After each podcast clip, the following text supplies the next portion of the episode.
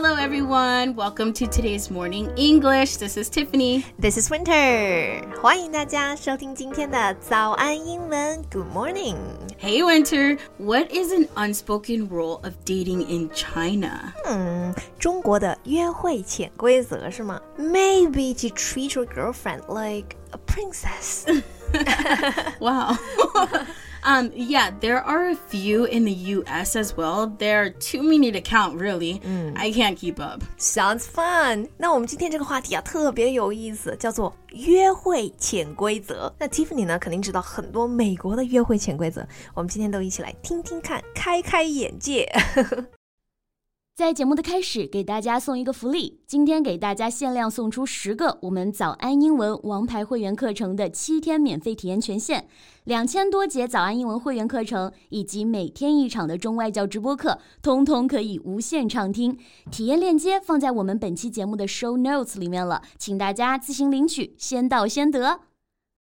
Okay, so hey Tiff, what's the first one? So, first, I would say that it's okay to date someone and it doesn't lead to marriage. 哇哦，date，你们说的这个 date，dating 就是约会，对吗？date 就是约会对象。OK，so dating 不代表要结婚。OK，只谈恋爱不结婚也完全 OK 嘛，这个我们还是有共识的啦。 Yeah, I know. You can still further your relationship, move in together, and have kids. People won't think it's weird. Maybe they will ask, why not get married? But I believe there's not a lot of pressure to do that.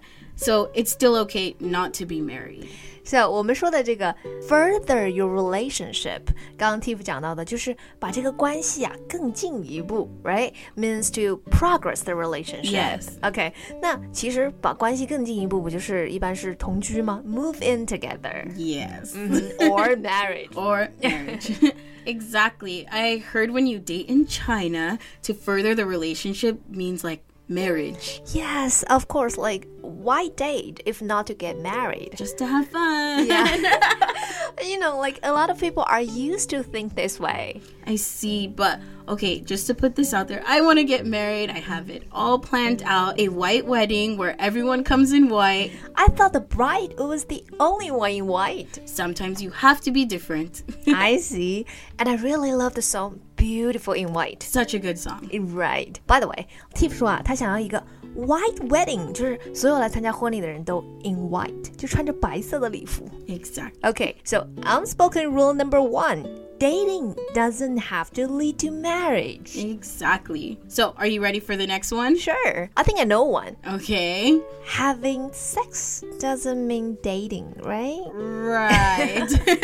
I think having sex in many different places is a universal thing. You know, it means you're dating that person, except not in the US. Mm, okay, so you can have sex with someone and Yes. you're still not dating. Yes. 那不就是炮友吗？Right，仅此而已，对吧？呃，炮友，呃，不是 dating，不是男女朋友关系。 It's pretty universal in the US for this to happen.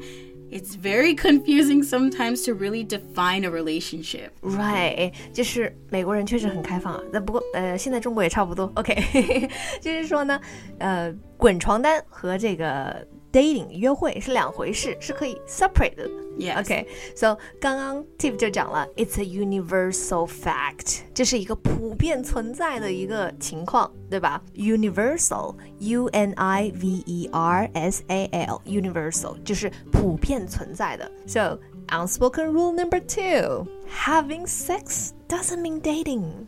Exactly.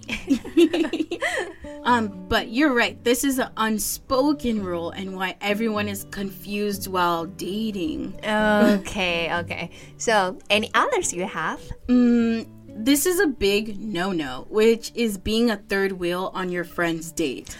Isn't a third wheel someone who's hanging out with a couple? Exactly. Yes. Okay, third wheel 的字面意思啊，就是 第三只轮子，对吧？Wheel W H E E L 这个单词的意思就是车轮。那 third wheel 第三只轮子其实是指的那个自行车的第三只轮子，就是多余的那个轮子，其实就是电灯泡的意思。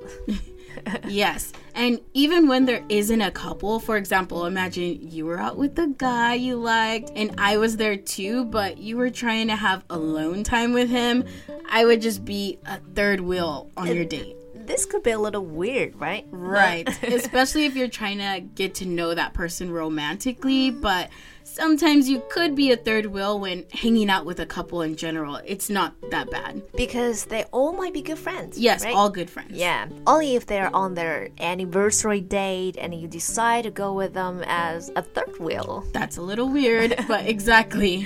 So, unspoken rule number three don't be a third wheel. 不要当电灯泡. Okay, so what about dating someone in your inner group of friends？那跟就是自己最 close 的这个朋友圈的人 inner group of friends，跟好朋友来嗯 dating 约会可以吗？ That's a tricky one. It is a rule, but you wouldn't want to do that because you could ruin your relationship with the rest of your friends. Agree. You would want to date like an acquaintance. 啊、r i g h t OK, acquaintance 就是熟人，点头之交，right，泛泛之交。我们前一阵的节目里面啊，有提到这个词，然后呢，还有粉丝在评论里面跟我们提问说，哎，这个词是不是就是点头之交的意思？没错啊，acquaintance。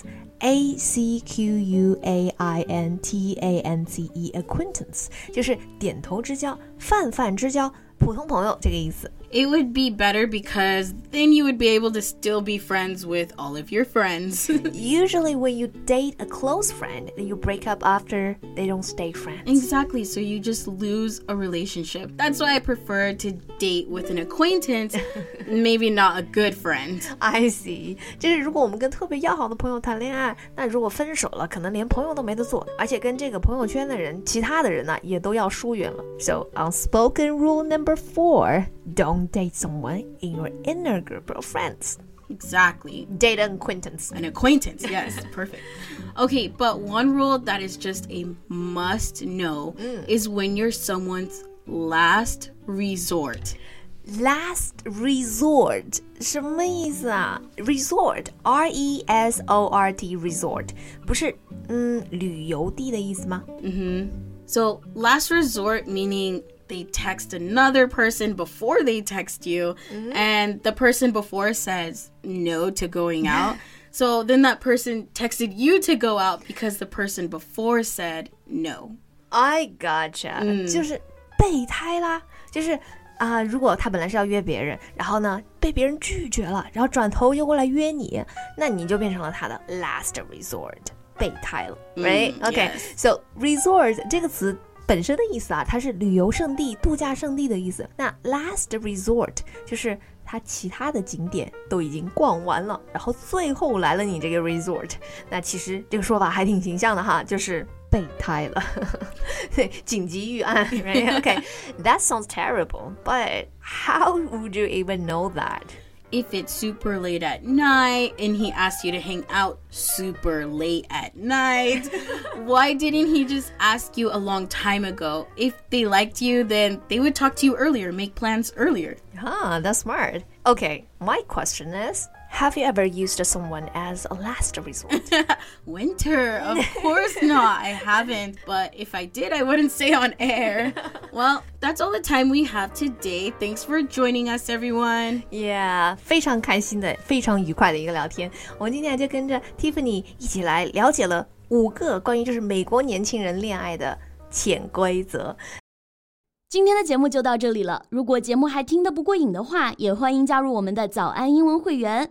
成为会员，您就可以无限畅听我们每天一场免费的中外教直播课，以及两千多节原创系统课程了。今天我们限量送出十个七天免费试听权限，试听链接放在我们本期节目的 show notes 里了，请大家自行领取，先到先得。